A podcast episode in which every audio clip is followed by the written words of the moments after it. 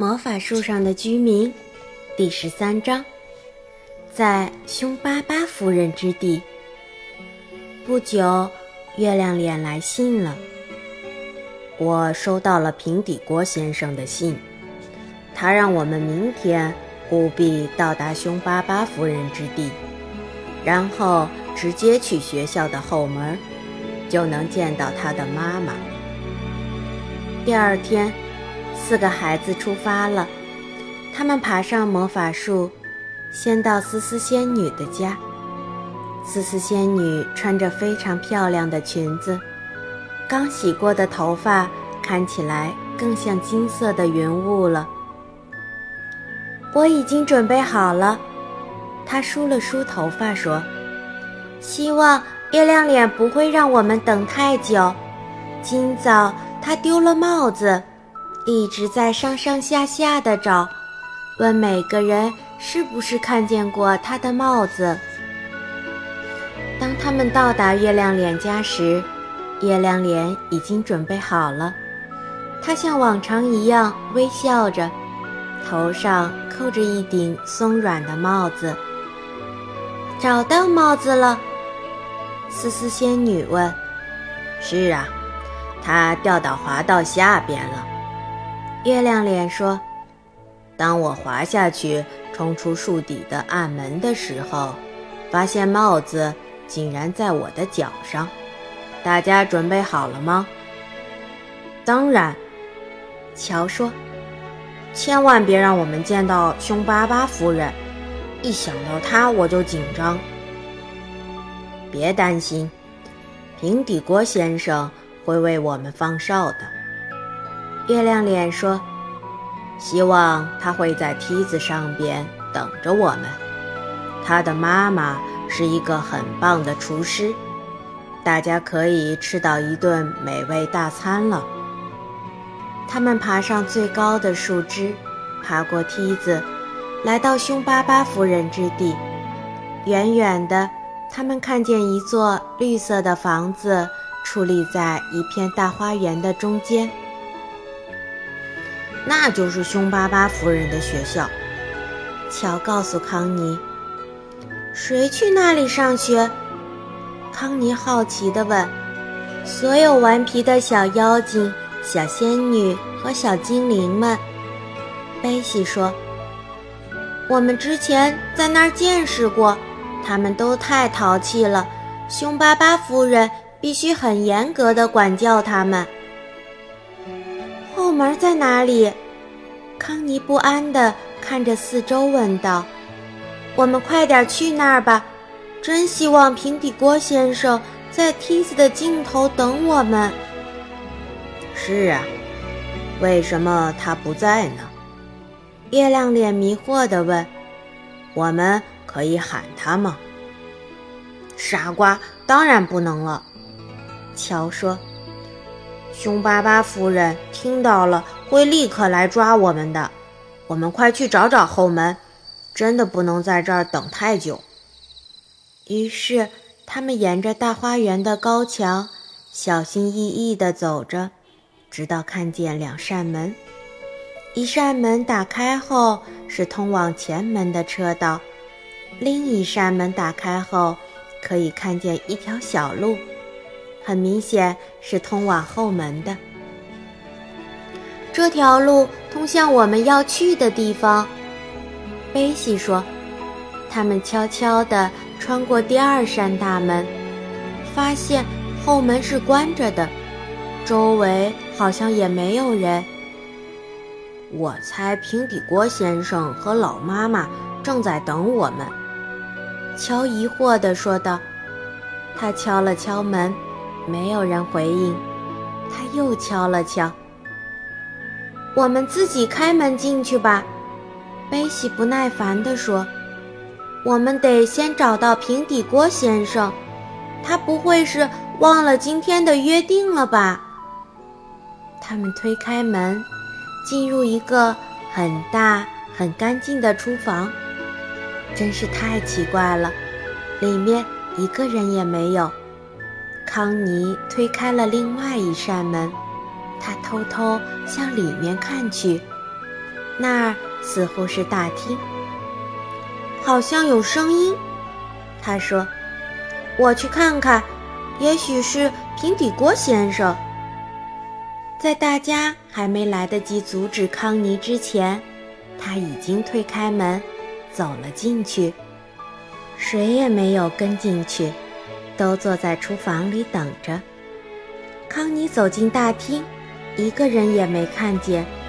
他又走进了另外一个房间，那里看起来像是起居室。康妮好奇地环顾四周，这时，从对面走进来一位高大的老妇人，长长的鼻子上架着大大的眼睛，头上戴着白色的软帽。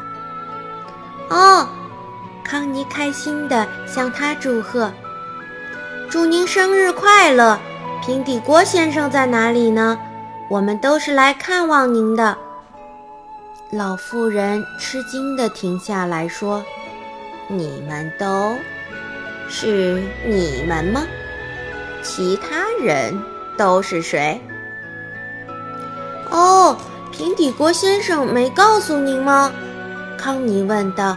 “还有乔、贝西、弗兰妮、月亮脸和思思仙女，我们都特别希望平底锅先生会等在梯子那儿。”因为我们害怕遇见可怕的凶巴巴夫人。哦，真的吗？老妇人问道。她的眼睛在大眼镜下闪着狡猾的光。你也认为他非常可怕，对吗？嗯，乔和大家告诉过我有关他的事了。康妮说。他们来过这里一次，你知道吗？他们好不容易才逃掉，所以很怕再见到凶巴巴夫人。他们在哪儿呢？老妇人问。在厨房里呢，康妮回答。我去告诉他们，已经找到您了。康妮在老妇人前面跑着，老妇人立刻跟上来。康妮冲进厨房，我找到平底锅先生的妈妈了，她大喊：“她在这儿呢！”老妇人走进厨房，乔和大家都倒吸一口凉气。她不是平底锅先生的妈妈，而是凶巴巴夫人，而且她看起来特别特别的愤怒。是凶巴巴夫人。乔大叫：“大家快跑！”但是太迟了，凶巴巴夫人已经锁上厨房的门，把钥匙放进了口袋里。你们以前从我这里逃跑过，对吗？